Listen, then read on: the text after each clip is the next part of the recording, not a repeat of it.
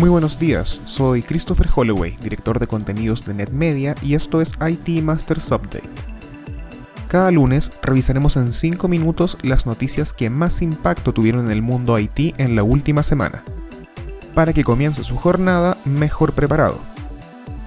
Hoy es lunes 14 de septiembre y esto es lo que necesitas saber.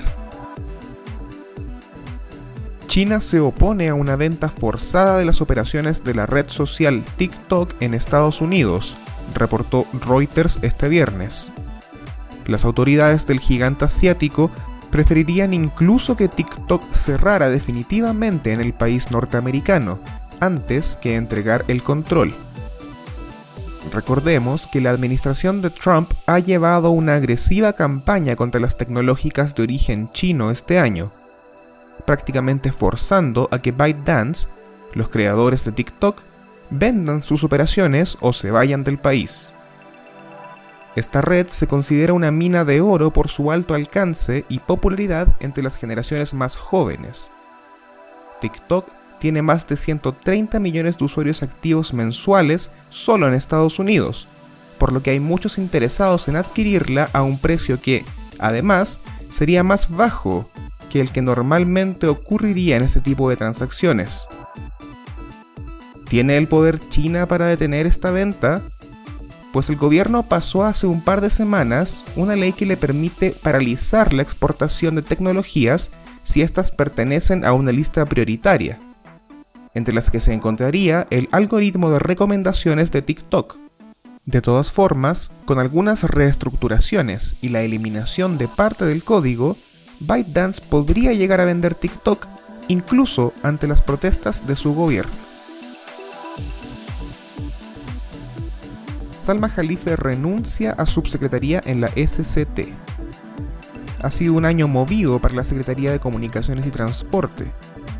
Luego de la dimisión de su titular Javier Jiménez Espriu en julio, asumió el ingeniero Jorge Arganis Díaz, quien en menos de un mes, y por motivos de austeridad, anunció la eliminación de la Subsecretaría de Comunicaciones y Desarrollo Tecnológico y la integración de sus funciones en la propia SCT.